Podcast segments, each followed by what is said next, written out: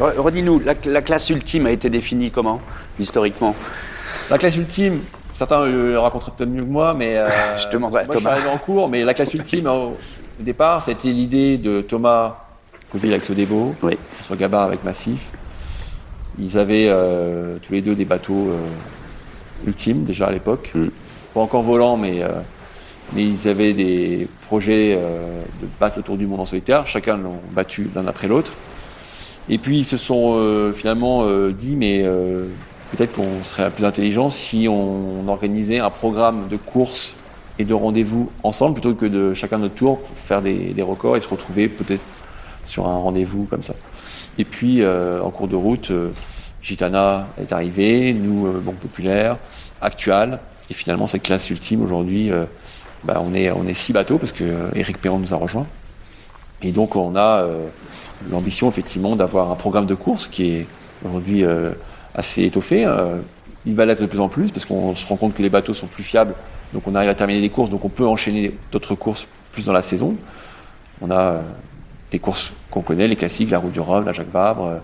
et là maintenant on a tout un programme de courses qu'on met en place avec la Finistère Atlantique, les 24 heures ultimes et d'autres courses qui vont arriver. Et puis bien sûr le Tour du Monde, l'Arkea Ultimate Challenge qui est qui va être notre point d'orgue. L'idée c'est vraiment d'avoir ce tour du monde, un peu comme l'est le Vendée Globe sur l'IMOCA. Voilà, le- tous les 4 ans. Donc là, on a une première édition en 2023. Il y a une deuxième édition qui est déjà annoncée pour 2027. Maintenant, là, il va falloir euh, réussir le- la première. Ça va être euh, le, le challenge parce que euh, moi, je me considère un peu comme un pionnier, hein, on est clair. hein, euh, il y a quand même beaucoup d'inconnus.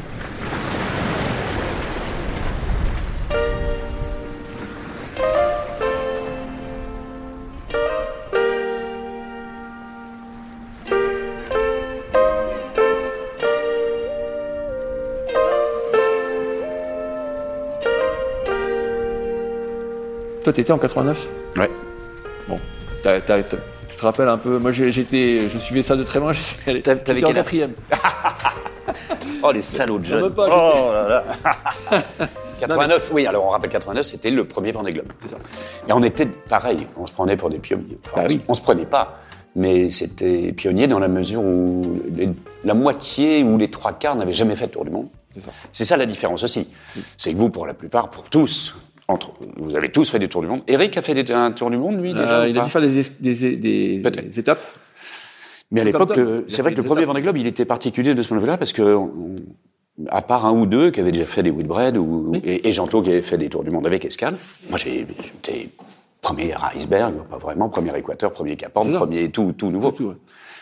Et, Et et la capacité à ce que les bateaux terminent. Bah oui, c'était le grand truc. Vont-ils revenir fous? En fait, tu sais, on a les grandes Oui. questions, évidemment, forcément. forcément. Et C'est ça. Nous, ça mais, et nous, je, je trouve que 30 ans après, bah, on est un peu dans cet Ouais. esprit-là. Alors, les- bien sûr, on n'est plus la même technologie, c'est pas les mêmes bateaux, mais, euh, mais clairement, euh, est-ce qu'on va être, combien vont être capables de, de, de faire le, le tour sans s'arrêter? En combien de temps? Il y a eu déjà des, des, des, des- des records qui ont été faits en solitaire. Oui. Mais les records, c'est différent. Tu choisis ta météo au départ. tu C'est vrai. Là, euh, voilà, Mais c'est surtout que vous allez. J'ai- l'impression que le challenge, c'est pas du tout la qualité des marins, parce qu'il n'y a aucun problème là-dessus, et de loin.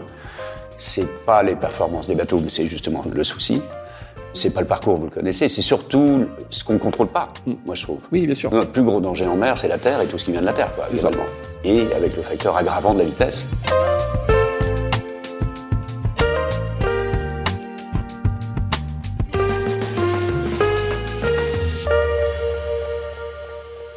Oui, il faut que tu viennes naviguer, bien sûr.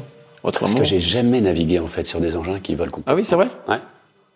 T'étais venu sur le précédent, sur le 9. J'étais venu sur le précédent, même pas. Ah bon Non, non, Je non. croyais. Non, non, non, non, même pas. Jamais. Donc ça, j'aimerais bien essayer. Et justement, ça, ça fait quoi cette différence fondamentale d'être au-dessus de l'eau plutôt qu'un petit peu posé dessus? Depuis le temps enfin, depuis, depuis quoi maintenant? 4 ans euh, Ça fait quoi? Les premiers vols de U9, c'était Bah, les premiers vols du 9, c'était euh, ouais, il y a 5 ans. On avait mis à l'eau euh, après le Vendée Globe, enfin en fin d'année. Bah, ça change beaucoup de choses. C'est un bateau qui... euh, Déjà, on a un équilibre qui est incroyable. C'est ça qui est assez fantastique. C'est-à-dire qu'on on a un bateau qui est euh, qui gîte quasiment plus. Et ouais. Donc on n'a plus forcément le même phénomène euh, que tu as connu ou que moi j'ai connu en multicoque où euh, bah, dès qu'il y a une risée, ça, le bateau commence à monter et sur une patte. Là, on sent que voilà, il faut être sur les écoutes. Euh, là aujourd'hui, en fait, euh, le bateau, quand le vent rentre, le bateau euh, prend un tout petit peu de gîte, se met sur son foil et puis finalement il se remet à plat. C'est ça qui est génial. Donc, euh, donc c'est plus du tout le même comportement. Et puis après, bah, c'est trouver avec euh, l'ensemble des, des impendices euh, le bon petit réglage pour que le vol il soit équilibré, stable et, et, euh, et acceptable en termes de confort. Mais euh, non, c'est machines. euh, Enfin, plus on navigue dessus, plus on se fait plaisir. Vous êtes sur les, les six au départ de ce grand challenge. Il y en a combien qui ont fait de l'orma? À l'époque, on se faisait les cheveux blancs. Parce que je trouve que tu as presque moins de cheveux blancs qu'à l'époque où tu en faisais. Peut-être. Non, il y a qui? Il y a toi, Thomas? Thomas, Charles en a fait un petit peu. Charles en a fait un petit peu, mais pas en solo. Un petit Non. peu aussi, un petit peu en solo. En double, il a dû faire. En double. Mais après, c'est tout. C'est tout. Ouais. Ouais. Et, et le, alors, c'est pas ma référence seulement, mais c'est vrai qu'on se faisait beaucoup de cheveux blancs sur des petits bateaux de 18 mètres. Le public imagine qu'il y a plus de danger sur un grand bateau. Il y a d'autres dangers, vraisemblablement, peut-être dû à la vitesse, dû à d'autres paramètres, mais globalement celui du chavirage, celui qui a fait que, il y a quelques années, on avait plein d'ormas qui ont disparu, c'est le genre de risque est le moindre aujourd'hui? Ah, complètement. Bah, moi, déjà, je l'ai vécu euh, quand j'ai navigué pour la première fois sur euh, l'ancien Groupama 3 qui était venu. Euh, donc, le ça, tu connais bien. Tu as gagné une, une petite transat avec. Euh, déjà, ces bateaux-là, j'ai trouvé que le, la capacité à être euh, au large dans des conditions difficiles, même en solitaire, franchement, euh, on, on se faisait pas peur. quoi. C'était, c'est physique, c'est engagé, parce que les bateaux sont grands et c'est vrai que les manœuvres sont lourdes. Voilà, c'est, ça prend du temps, c'est épuisant, mais par contre, euh, le danger, il est plutôt aussi présent qu'il l'était euh, sur les petits bateaux. Exactement. Un peu euh, des, des machines euh, qui étaient, pour moi, qui étaient plus adaptées à faire des régates en équipage euh, autour de trois bouées que plutôt de traverser l'Atlantique en solitaire. Ça, ça a bien changé. Et puis après, est arrivé euh, bah, ces bateaux volants où là, effectivement, on a encore gagné, en, je trouve, en confort et en sécurité. Et puis aussi, euh, ce qui a progressé énormément, c'est euh, les pilotes automatiques, c'est tous les systèmes d'anti-chavirage, donc des systèmes qu'on a à bord qui nous permettent de choquer la grand voile euh, quand on, quand on dépasse un certain degré de gîte. Le pilote, il off au près quand ça commence à agiter trop, au portant, il abat quand ça commence à agiter trop. Donc finalement, on a pas mal d'artifices qui fait que à bord, euh, ben, avant de se retrouver dans une situation euh, un peu rocambolesque, il faut vraiment, vraiment, vraiment faire un, un paquet de bêtises. Exactement. C'est une énorme évolution, ça. Ah, c'est une en énorme quelques évolution. années. hein. Ce qui, ce qui permet aujourd'hui à, bah, déjà nous, d'avoir la capacité de mener ces bateaux en solitaire à haute vitesse, parce que bon, aller à 40 nœuds tout seul, euh, c'est quelque chose qu'on n'a pas forcément imaginé il y a encore euh, 10 ans. Mm. Et puis, euh, de le faire sur l'Atlantique en solitaire, bah, on a vu que c'était maintenant facile, enfin, entre guillemets. Et là, maintenant, on va essayer de le faire en- autour du monde. Ça va être le, le- la petite marche supplémentaire, mais euh, ça va être un... Ouais, je pense qu'on est capable de le faire. Aujourd'hui, les bateaux et les moyens qu'on a à bord sont adaptés à ce genre d'exercice.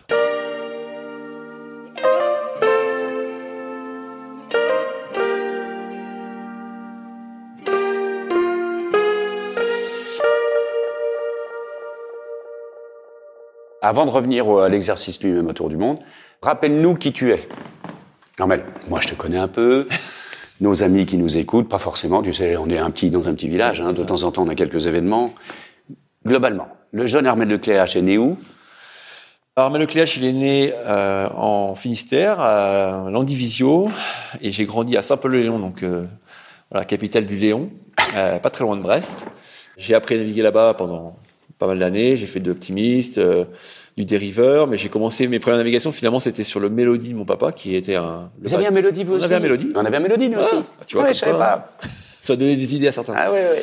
Et on a fait pas mal de croisières. On partait de la baie de Morlaix, on traversait, on allait aux îles Scilly. C'était nos, nos vacances l'été, c'était les îles Scilly. Pareil. On passait euh, 15 jours, 3 semaines. Des fois, quand il faisait beau, on allait jusqu'en Irlande. Exactement. Moi, j'ai des photos de moi euh, tout petit, euh, avec euh, le fastnet derrière moi. euh, C'était génial. Et puis, bon, mon père, qui n'était pas un régatier, euh, mais plutôt un plaisancier, euh, qui, aimait, naviguer, qui de temps en temps faisait quelques régates locales, parce qu'il y avait le Tresco Trophée, il y avait euh, quelques régates en baie de Morlaix. Il suivait la solitaire du Figaro. Tu, devais peut-être être en mer quand j'étais dans la banette. Et on écoutait en fait à l'époque la VHF. Et, et, même moi je me rappelle, qui était rigolo quand on était gamin, c'était les quéquettes volantes. Les quéquettes volantes. Voilà. L'avion qui survolait les, les, voiliers pour prendre des nouvelles des marins. Et c'était radio cocotier et on se parlait en VHF. Ça. Et nous on écoutait, enfin mon père écoutait et nous bah, de la banette quand on dormait, eh ben, on entendait les, ah, génial. les bruits. Et, et donc j'ai grandi dans cette ambiance-là. Et puis après, bah, j'ai eu la chance de passer sur le circuit Figaro en remportant une sélection organisé par Pour la Forêt, euh, le centre d'entraînement. Là, on est en quelle année? 99. voilà, donc là, j'ai j'ai 22 ans. Et donc, je gagne mon ticket pour aller euh, faire deux saisons sur le circuit Figaro. Ouais. Et dès la première année, en 2000, je fais une belle perche. Je fais une deuxième euh, derrière Pascal Pitigori, euh, être du Figaro. Et donc, finalement, moi, je, je décide de continuer l'aventure. Pas toujours facile au début pour trouver les sponsors, etc. Mais finalement, en 2003, ben, qui était, je remporte la solitaire euh, devant notre ami Gogo euh, Alain pour 13 secondes. Et finalement, c'est ça qui m'a permis de, de, de, me faire connaître, de passer à, l'étape suivante et, et, et notamment d'aller faire de l'orma parce que Alain m'avait choisi, enfin, avec son sponsor de l'époque, m'ont choisi pour prendre la, la suite d'Alain qui voulait faire un petit break dans sa carrière et de commencer à naviguer sur des plus gros bateaux. Et puis après, ça s'est pas forcément euh, bien terminé pour moi en Norma parce que dès ma première grande course, c'est ça a été un chavirage. Euh, donc j'ai finalement un peu fait pris du recul sur ça et j'ai dit ben non pour moi c'est pas forcément euh, ce que je veux faire. En tout cas j'ai pas la même vision euh, de la manière de mener un bateau en solitaire au large. Ouais. Je trouvais que ces bateaux n'étaient pas adaptés, en tout cas avec mon expérience et, et, euh, et, mon envie à moi. Donc je, je décide de, ouais, je me de fermer cette porte-là. Et puis il y avait des copains qui étaient déjà partis faire le Vendée Globe, Vincent Rioux, Sébastien Josse, donc des copains du Figaro, qui euh, avaient fait un petit peu le, le chemin d'aller euh, tenter le Vendée Globe. Le Vendée Globe, à l'époque, pour nous, c'était euh, c'était un truc euh, l'Everest. Enfin, clairement, l'Everest. Mais, mais t'en rêvais ou c'était inaccessible ah, Pour ou... moi, c'était inaccessible. Je ah me, oui. Enfin, en, en, 2000, quand en, en, termes de compétences ou de financement Ouais, en compétences, ah, oui. de, de, tout. Euh, je, me, je, je, connaissais pas du tout les mers du Sud. Je, faire un tour du monde en 90, 90 jours à l'époque. Ouais. C'était quelque chose qui, j'y ai moi, je voyais pas forcément euh, capable de faire ça. C'est plus en regardant les autres le faire. Et oui. Premier euh, figariste, bah, ils y vont, et puis ils réussissent, Vincent gagne. Mm. Ça devient finalement euh, une aventure qui, qui était euh, incroyable, de commence à devenir finalement une régate, enfin pour moi, dans, dans, dans, ma tête. Et je me dis, bah pourquoi pas moi? Et donc je, je lance le, un projet avec euh, Briter à l'époque, mon partenaire. Ouais on construit un bateau et je fais mon premier Vendée Globe en 2008. Et puis voilà, et je fais euh, trois Vendée Globe euh, pour gagner euh, pour gagner mon premier Tour du monde euh, huit ans après, donc en 2016 avec Banque Populaire. C'est fait, Armel Lecléache remporte la huitième édition du Vendée Globe. Mon Dieu que l'on est tous heureux euh, pour ce garçon de Saint-Paul-de-Léon euh, qui s'entraîne à Port-la-Forêt euh, comme la plupart des concurrents du Vendée Globe. Tout le monde crie ses équipes autour. Je pense que très rapidement, sa famille, son épouse va montrer à bord ses, équipes. Aussi, on pense à, Ronan Lucas, qui est le team manager, qu'il était très difficile d'approcher ces derniers jours, tant il était tendu. Et derrière, voilà, on, a, on, a, on est parti sur des ultimes. Donc on a, on a navigué euh, ensemble pendant pas mal d'années sur le monocoque, et puis on, est, on est reparti sur des multicoques, euh, et notamment ces multicoques euh, ultimes volants aujourd'hui, avec lesquels on, ambitionne de faire bah, ce qu'on était capable de faire en monocoque, mais en multicoque.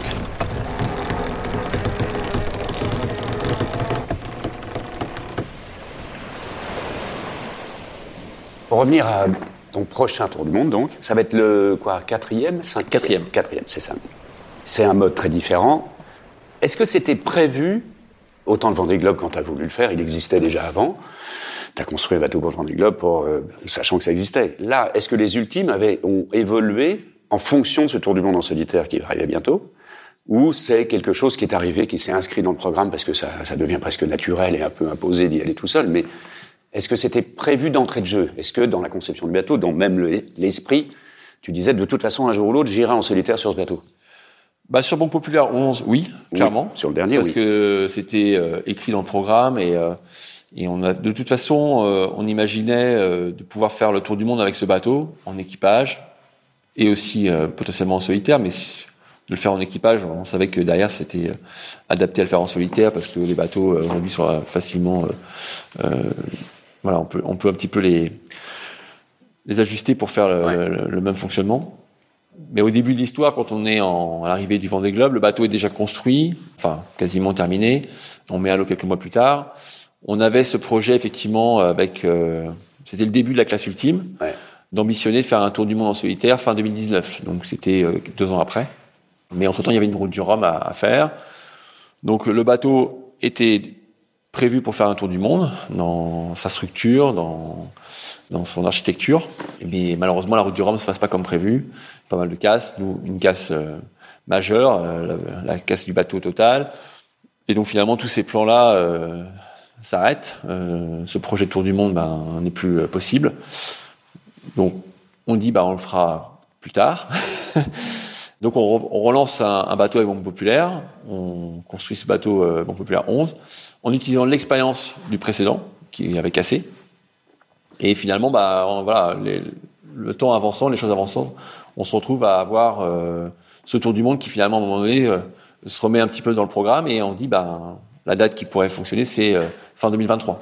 Tout le monde se met d'accord. Et... Tout le monde se met d'accord. Et nous, on a ce, ce nouveau bateau qui arrive en 2021 et qui est bien différent du précédent et qui est vraiment adapté pour faire le tour du monde et encore plus en solitaire parce qu'effectivement, avec l'expérience du précédent, on a beaucoup, euh, beaucoup progressé. Donc, euh, donc aujourd'hui, ce bateau, il a été imaginé pour faire le tour du monde. Ça, c'est vraiment son ADN. C'est pas un bateau typé transat, c'est pas un bateau euh, typé voilà régate autour de, de quelques marques de parcours au large de la Bretagne. C'est vraiment un C'est bateau. l'objectif. Ouais, Ok. C'est l'objectif. Et, le, et ton, ta manière d'approcher ton quatrième tour du monde comme ça, qui est très différent, les difficultés, bon, tu connais le parcours, enfin tu connais tout ce qu'il y a. On a dit qu'a priori ces ultimes, malgré leur vitesse ahurissante et leur taille et ainsi de suite, c'est paradoxalement des bateaux relativement sains, voire même extrêmement sains. Et leur, le gros problème, c'est la vitesse, j'imagine, Oui. à supporter quand on est dedans, et les éventuels chocs et impacts avec tout ce que tu peux pas contrôler et qui flotte euh, à la surface. Est-ce que c'est ça la grosse angoisse ou est-ce qu'il y a d'autres paramètres que tu connais maintenant, mais que tu n'as pas vécu sur un Vendée Globe en allant moins vite, euh, sur un monocoque par exemple Pour moi, euh, j'aborde ce tour du monde avec euh, l'expérience de- des trois précédents que j'ai fait en, en monocoque. Évidemment. Clairement, c'est pas du tout le même exercice, mais je connais le parcours, je connais euh, la, la difficulté de la durée qui va être moindre, ben, je l'espère. On devrait quand même tourner en moins de 50 jours. C'est quand même quasiment un mois de moins qu'un- sur un, un bon. Vendée Globe, donc c'est quand même énorme. Par contre, l'intensité va être énormément supérieure avec euh, un bateau qui est très physique, stressant parce que bah, la, la vitesse fait que on est toujours euh, dans l'anticipation de ce qui va arriver dans une heure, dans deux heures, dans six heures, dans, dans 24 heures. Maintenant, aujourd'hui, effectivement, les bateaux euh, sont très marins, sont, euh, on, on l'a dit, en sécurité, relativement confortables. Ouais. quand je discute avec mes camarades qui sont sur des bateaux Sur monocoques, que j'ai connus il y a quelques années, Mm. c'est pas du tout le même confort. Clairement. Donc là, au- aujourd'hui, franchement, on a cette chance-là d'avoir des bateaux qui passent bien à la mer, jusqu'à une certaine limite, bien sûr, mais on, sait que sur un tour du monde, les conditions vont pas être dantesques non plus pendant l'ensemble du parcours. Mais après, effectivement, la- la- les inconnus, ça va être euh, la casse. Alors aujourd'hui, les bateaux sont fiables. On a prouvé lors des différentes transats Ouais. que les bateaux sont tous à l'arrivée en bon, très bon état, qu'on termine les courses. Donc on n'a plus déjà cette, euh, cette jeunesse un peu compliquée qu'on a pu avoir au début, comme, comme l'ont eu aussi les autres classes avant nous. Hein, les IMO- Ouais. Moi j'ai connu les IMOCA quand on perdait des quilles, on dématait. Bon, tout ça, ça a été, euh, ça a été gommé et l'expérience fait qu'on progresse tous ensemble. Donc aujourd'hui les bateaux sont, sont, sont fiables, mais après effectivement les chocs en mer, euh, ça c'est effectivement la, le gros paramètre parce que on va vite. Donc taper à 15 nœuds et, Et voilà. taper à 40, C'est une, une loi physique. c'est pas la même problématique. Ouais. Et donc ça c'est compliqué parce que ça peut engendrer derrière euh, bah, des problèmes euh, très compliqués à gérer en solitaire. Taper un safran euh, et avoir le safran qui se met en travers la piste, derrière d'aller euh, aller sur le flotteur tout seul et puis euh, Mm. potentiellement essayer de faire quelque chose, mais en solitaire, C'est la grosse angoisse. ça ça va être la grosse angoisse. Ouais. Donc il faudra, voilà, il faudra trouver des solutions. Bon, on a droit à l'assistance technique euh, et on a droit de s'arrêter euh, sur des escales pour pouvoir éventuellement réparer. Ça c'est quand même un, un élément euh, important de la course qu'il faudra aussi. euh, Contrairement au Vendée Globe, on n'a pas le droit de Contrairement au Vendée s'arrêter. Globe. Donc euh, voilà, il y a deux, il y a deux règles qui changent, voilà, majeures hein, pour expliquer à tout le monde. Oui. Euh, on a droit à l'assistance météo.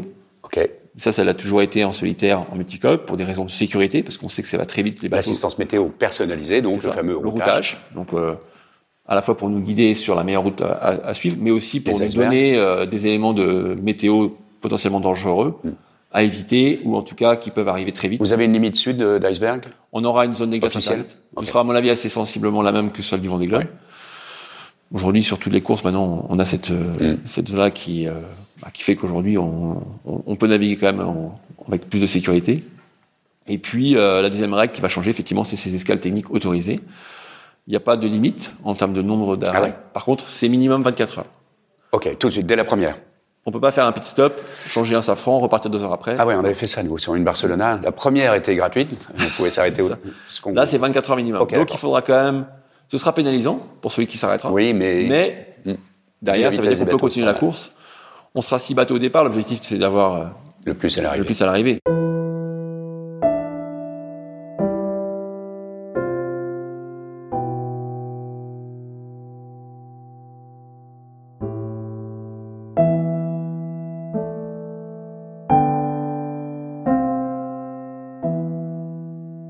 Est-ce que ta manière de naviguer sur un ultime, euh, comme sur tout bateau, c'est de savoir ralentir? On reconnaît un bon pilote, on le dit souvent, hein, Oui. à la manière dont il sait ralentir, voire même freiner, ou raccourcir les distances de freinage aussi pour les manœuvres. Mais est-ce que sur un ultime, c'est encore plus flagrant ou moins? Je sais pas, justement. Est-ce que, déjà, est-ce que le ralentissement, est-ce que, pour sauvegarder un peu le bateau, si la mer est un peu formée ou je ne sais trop quoi, est-ce que ça rend le bateau un peu plus casse-gueule, peut-être, parce qu'il y a moins d'appui avec les foils ou... Explique-moi Ouais, on a, on a pas mal de, de moyens de, de diminuer un peu la puissance des bateaux et la vitesse des bateaux. Ouais. Aujourd'hui, on sait naviguer même euh, sans, sans voler. On repose euh, finalement le bateau dans l'eau, hein, c'est ce qu'on faisait avant. En hein. mode classique mode- archimédien. mode archimédien. On repose le flotteur, ça avance toujours bien, mais on n'est plus à 40 nœuds, on est à 30, donc c'est c'est quand même euh, un autre, une capacité importante pour pouvoir euh, diminuer un peu la vitesse. Et ça, on va le faire effectivement dès que la mer se forme. C'est c'est la complexité du vol, c'est l'état de la mer. À un moment donné, euh, Exactement. La mer va nous limiter au vol, parce qu'à un moment, on va pas faire des sauts de, cabri jusqu'à ce que, tout ça, casse. Donc, euh, on a beaucoup de, de capteurs sur le bateau qui nous permettent d'avoir des limites autorisées en termes de structure. On sait, euh, quand on commence à solliciter la plateforme, les appendices, on a des alarmes qui se mettent en, en marche avec différents niveaux de couleurs, jaune, orange, et quand ça arrive à rouge, bon là il est temps un petit peu de, de choquer un peu le, les voiles ou en tout cas de diminuer la puissance. Donc ça c'est au marin qu'il va falloir ajuster, trouver le, le mettre le, bon, le curseur au bon endroit. Évidemment. Ça, ça va être. euh, Aujourd'hui, on, on sait tous le faire sur une transat. Sur la route du Rhum, on l'a vu. On peut être à fond pendant euh, 24 heures et puis pendant 5 heures, on, on s'est un peu levé le pied.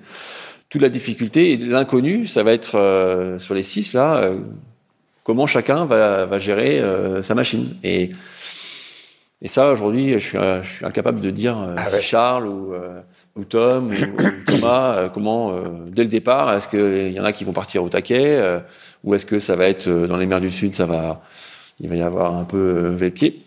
Je sais pas. Moi, je sais un peu comment je vais gérer mon, mon bateau. Enfin, en tout cas, je, on part pour un marathon. Donc, j'ai cette expérience-là. Je connais bien le bateau, je me connais, donc j'ai déjà une idée un peu de comment je vais gérer la course, enfin en termes de, de niveau d'engagement. Mais après, je vais sûrement être un peu influencé, pas trop, Oui, et oui. mais par les autres. Donc, de façon euh, positive, parce que si jamais euh, je- dans mon fonctionnement ça, ça marche Ouais. et que je me retrouve un peu devant, bah, je vais me dire bah, c'est bien et on change pas trop les choses. Mais si je me vois un peu décroché, Est-ce que tu vas il faudra peut-être euh, soit je dis bah non je veux pas changer et avec le risque bah, de ne plus les revoir, ou alors euh, d'être patient. euh, Est-ce que, tu sais, quand je, moi j'aime bien dire que j'aime être le plus rapide, ça m'intéresse pas toujours, mais ne jamais être le plus lent, Oui. c'est quelque chose d'un très important dans les manœuvres, dans plein de choses, et ou même dans les mêmes systèmes. Faut surtout pas être le plus lent, j'ai l'impression. Non, c'est ça. Je pense qu'il y aura. On sait en plus qu'avec ces bateaux, on fait très vite les distances, donc il faudra pas rater euh, certaines portes, Et ouais. parce que euh, les transitions, euh, on les connaît, c'est les moments clés. Si un bateau s'échappe, et on l'a déjà vu sur des Vendée Globe, hein, moi j'ai eu cette, cette chance-là, notamment quand mon dernier Vendée Globe avec Alex Thompson. voilà, on s'échappe dans la, la première dépression un peu après la- l'Atlantique Sud, et puis finalement les autres on les a jamais pourvus. Et oui. La course est jouée au premier tiers de- du parcours. Donc là, effectivement, sur l'Arcade Team Challenge, ça peut être tout à fait la même chose. On peut avoir un, deux bateaux, un bateau qui s'échappe, et après, ça sera très compliqué de revenir. T'as une gestion sommeil et nourriture un peu différente que sur les, tes autres expériences ou c'est pareil? Ça Sur la nourriture, non. En plus, euh, je dirais que ça, c'est la qualité à s'améliorer. Ouais. oui. Donc ça, c'est cool. Je suis plutôt à prendre maintenant quasiment plus de lyophilisés, par exemple. Ouais. Je m'embête plus trop sur Bah ouais. la, les quelques kilos qu'on prendrait en plus, parce que finalement... Et, et le poids, c'est pas forcément l'ennemi du bien Et sur ces voilà, bateaux-là. Ces bateaux-là, on n'est pas, on n'est pas à 10 kilos près, même si on fait attention. Par contre, euh, oui, le sommeil, c'est un peu plus, dif- c'est un peu différent parce que on dort un peu moins bien quand même.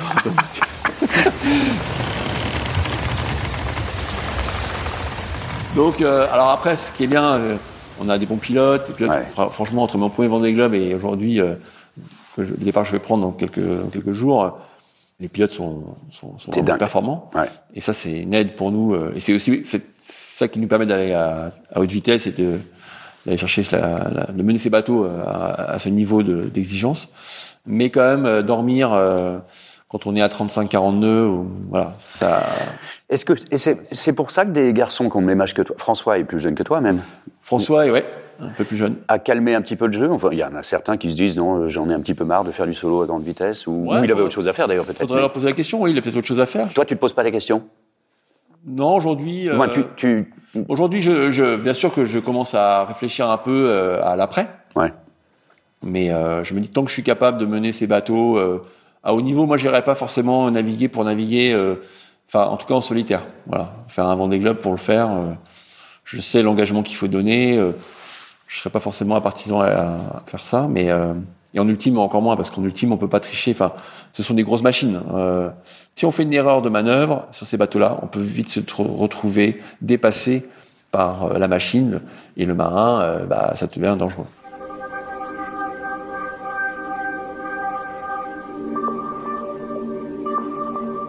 Dans ton bateau, tu dors les pieds en avant? Oui, toujours.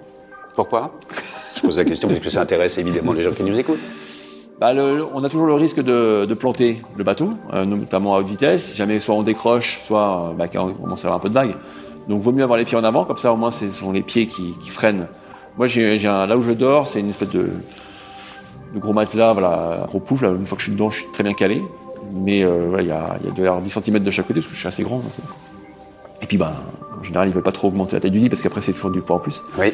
Mais euh, donc, ça évite pas de, se- que la tête prenne en premier le choc. Et donc, c'est plutôt les pieds qui mieux se absorbent. fracturer les, les chevilles que le- la nuque. Exactement.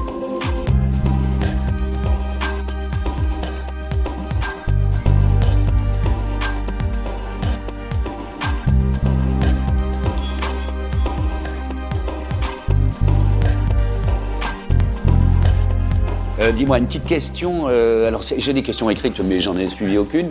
Mais euh, ça m'intéresse. Ça. Est-ce que tu, moi je sais que l'amnésie fait que j'ai oublié les 100 fois par transat, par tour du monde, où je me suis juré de ne plus jamais refaire ça. Ça t'est déjà arrivé ça? Pendant une situation ou plusieurs fois par euh, traversée, est-ce que tu t'es déjà dit mais qu'est-ce que je fais là? Ou jamais? Si, si, si, si, euh, de me dire. euh, Ou tu t'en souviens plus Ce qui voilà. serait une bonne nouvelle. Je pense qu'il y a beaucoup voilà. de ça. Finalement, l'amnésie touche les marins. Mais euh, non, non, oui, les, les moments euh, où je me suis dit euh, plus jamais ça, mais qu'est-ce que je fous là et euh, quel intérêt de faire ça et je ferais, mieux d'être chez moi et voilà. Oui, ces moments-là, il y en a eu, rares, mais quand même, surtout sur les tours du monde, parce que clairement c'est là où euh, l'engagement personnel est quand même majeur. Après, on oublie, ouais. Finalement, le cerveau a une capacité à ne garder que les bons moments, mais après moi, d'oublier des, des erreurs que j'aurais pu faire et que je vais renouveler après plus tard, ça, c'est quelque chose qui m'arrive euh, rarement quand même. Je, une fois que j'ai fait la, la connerie, voilà, c'est coché là et Bien sûr. j'essaie de ne pas la refaire. Ça, ça me, ça m'est arrivé bien sûr, Ouais. mais euh, c'est quand même rare. Mais euh, non, non, je pense que c'est aussi ce qui fait un petit peu notre bah, quand on regarde un petit peu la, la- la moyenne d'âge des, des marins au départ, euh, voilà, on est plutôt proche, je sais pas quelle- de quelle- combien elle est, mais on est plutôt proche des, des 40, 45 ans que Ouais. des, des 25. Ouais. Moi, j'ai justement, j'ai- j'ai 46 ans, donc euh, donc on, on voit quand même que l'expérience, elle est primordiale pour aller euh, sur ce tour du monde-là. Ça, on peut pas, on peut pas faire ça à 20 ans. On peut, on peut partir sur un Vendée Globe à 20 ans. Certains vont le faire, et tant mieux. Je pense que ça c'est possible aujourd'hui avec les bateaux, Oui. parce qu'on a des bateaux qui sont un peu moins rapides, un peu moins violents et un peu moins, qui un peu moins d'expérience. Mais en ultime, euh, il faut quand même avoir un certain bagage technique. Et, et, et, la question plus philosophique de, de, de, la vitesse. Alors ça, pour le coup, moi, je me pose plus la question maintenant, avec 20 ans de plus que toi, alors que pendant un demi-siècle, auprès, j'ai cherché le plus vite possible sur l'eau. Mmh. Je me demande pourquoi. Avec euh, on ne fait qu'aggraver les risques potentiels. Il y a un plaisir évident de conception, de maîtrise, ainsi de suite. On n'augmente pas pour autant l'audience qui justifie les investissements nécessaires à la construction, au développement et à l'entretien de ces bateaux. Et c'est surtout ça ce qui me, surprend en fait. L'évolution de notre voile, notre petit village voile dans ces 15 dernières années a été fabuleux. En 40 ans, on a multiplié nos vitesses par 4, mais surtout les 10 dernières années là. Sur la coupe, sur le tour du monde, sur, partout mais on n'a pas augmenté pour autant l'intérêt. C'est la sensation, juste une sensation, enfin l'intérêt. Mm. En tout cas, pas forcément l'audience. On diminue euh, les pratiquants voile sans. Je, ne suis pas d'accord avec toi sur l'audience.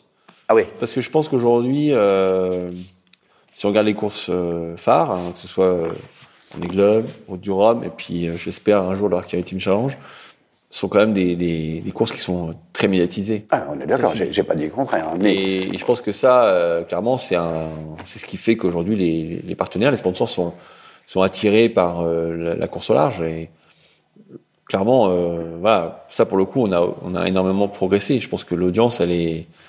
Enfin, moi, je, moi, je pense qu'elle est. Tu penses qu'elle est, elle, est proportionnelle à, à l'augmentation de la vitesse Alors, et des risques je ne sais pas. Est-ce qu'il y a un intérêt à aller plus vite qu'avant? Moi, je crois que oui, parce que la technologie euh, progresse et on peut pas. Euh, enfin, moi, en tout cas, j'aime ça et j'aime aussi euh, qu'on arrive à réussir à faire que nos bateaux aillent plus vite qu'avant. de toute façon, à un moment donné, la capacité des marins, aujourd'hui, ce qui fait la vitesse des bateaux, c'est la capacité des marins à les mener. Hein. Aujourd'hui, on pourrait très bien aller à 50 nœuds, pas tout le temps, mais par moment. Et en solitaire, on va jamais, y arriver, on va jamais le faire. Donc, il y a cette capacité humaine qui, qui limite voilà ce qu'on peut faire en vitesse. Le terrain de jeu aussi, parce qu'on l'a dit, hein, euh, quand ça commence à être compliqué euh, au niveau des mers, du vent, c'est difficile d'aller vite. Et on l'a vu sur le dernier Vendée Globe en, il y a 4 ans. Moi, j'ai le record, 74 jours. Le premier, il a mis 80. Donc 6 jours de plus. Donc comme quoi, les bateaux étaient clairement plus rapides sur le papier pour les derniers bateaux et aucun n'a réussi à faire moins de 80 jours. Donc il y a aussi ça qui fait que euh, ça limite la capacité à aller vite. Moi, je trouve qu'aujourd'hui, euh, la technologie est importante pour euh, aussi le, notre futur. Nos bateaux, ce sont des laboratoires. On peut profiter de notre euh, tour du monde, des courses qu'on va faire, pour faire progresser beaucoup de domaines. Par exemple, là, sur nos bateaux, on a mis beaucoup de panneaux solaires pour être autonome, en, notamment en énergie. Mettez un petit peu de fossiles quand même ou... Un petit peu, mais mmh. de moins en moins. Mais on fait tourner le moteur beaucoup moins qu'avant. Et les panneaux solaires, par exemple, aujourd'hui, nous permettent d'être autonomes sur toute la journée dès qu'il y a du soleil, enfin dès qu'il fait jour, même pas forcément besoin de soleil, mais de la luminosité. Ces panneaux solaires-là, ils vont être euh, dans des conditions extrêmes, voilà, dans les mers du Sud, à 40 nœuds, avec des vagues, de la, du vent, etc. Pour le fabricant, c'est un test incroyable pour lui. Lui, il va gagner des années mmh, derrière quand les panneaux solaires vont être à l'arrivée, et je l'espère, bien placés. Pour lui, bah, il va, on va faire un retour et ces, ces, panneaux solaires peuvent être utilisés dans d'autres industries, d'autres débouchés, euh, pas forcément le, la course au large. Les foils, parce que c'est clairement aujourd'hui euh, mm. euh, la révolution de nos bateaux, ce qui fait qu'on a gagné en vitesse. Hein. Avant, sûr. on gagnait d'un bateau neuf à un autre, on essayait de gagner un, un nœud, un demi-nœud par-ci par-là. Là, avec les foils, on a, on a vraiment changé la dimension de jeu.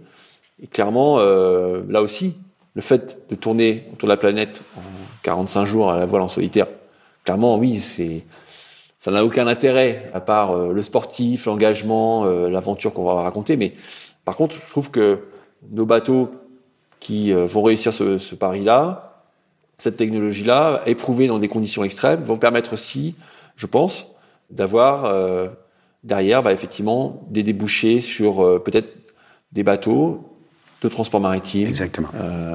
passagers, en passagers essentiellement, de commerce, pourquoi mmh. pas un jour avoir des bateaux qui puissent utiliser ce, ce, genre de technologie qu'on a sur nos bateaux mmh. pour diminuer leur impact carbone, pour améliorer euh, voilà tous ces systèmes qui qu'on ne peut pas transformer du jour au lendemain. Donc moi je suis pas partisan à dire non il faut arrêter euh, la course au large, où il faut limiter la vitesse des bateaux. Je trouve que c'est si on veut pas naviguer euh, vite en bateau, bah, on fait autre chose. On fait, un, on fait un autre sport. On va faire. euh, Il y a plein d'activités, et, et sûrement avec beaucoup d'énergie, il n'y a pas de problème.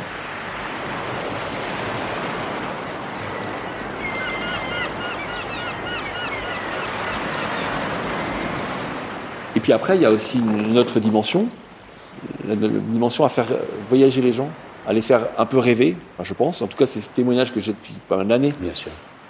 Les gens voyagent à travers nos aventures, nos, nos- nos récits. Et, et toi, tu as fait partie de mes rêves euh, quand j'étais plus jeune. Euh, ton premier Vendée Globe, moi, j'étais, euh, j'écoutais la radio le matin parce qu'il n'y avait pas Internet. euh, le télégramme le lendemain matin, il fallait aller voir où étaient les classements. Le télégramme. le soir à la télé, il y avait de temps en temps une petite image. Enfin bref. Et, je trouve que euh, c'est important aujourd'hui dans le monde dans lequel on vit euh, de pouvoir euh, rêver un peu, de, se euh, transporter dans des aventures de, nous les marins, mais c'est il y a d'autres sports, il y a d'autres artistes qui font rêver tous ces gens et ces jeunes notamment. Moi, je, crois beaucoup à la jeunesse qui arrive, la génération qui arrive, les enfants, leur montrer voilà que notamment le sport, c'est important. Voilà, l'activité physique, on n'est pas tous, de, faut pas rester devant son écran quoi. Et donc ça c'est de raconter voilà. Ce qu'on- Même si en image, vous montrez des marins euh, bien capitonnés avec des gros écrans devant. oui, bien sûr. Bien ne faire que ça. Faites Mais, mais gaffe. mine de rien, quand même, bon, on est quand même dans un milieu Je sais bien. etc. Oui, je suis d'accord. Mais, Je sais bien. mais voilà, c'est, je crois que c'est important aussi. Bien sûr. Voilà, de continuer parce que si on arrête tout, très bien, on va sûrement euh, Mais limiter non, il notre impact. continuer. Mais, euh, Mais t'as raison. Et c'est pour le rêve. il se passera plus rien. Armel, fais-nous rêver donc. Là, je vais essayer. Merci. Merci Luc.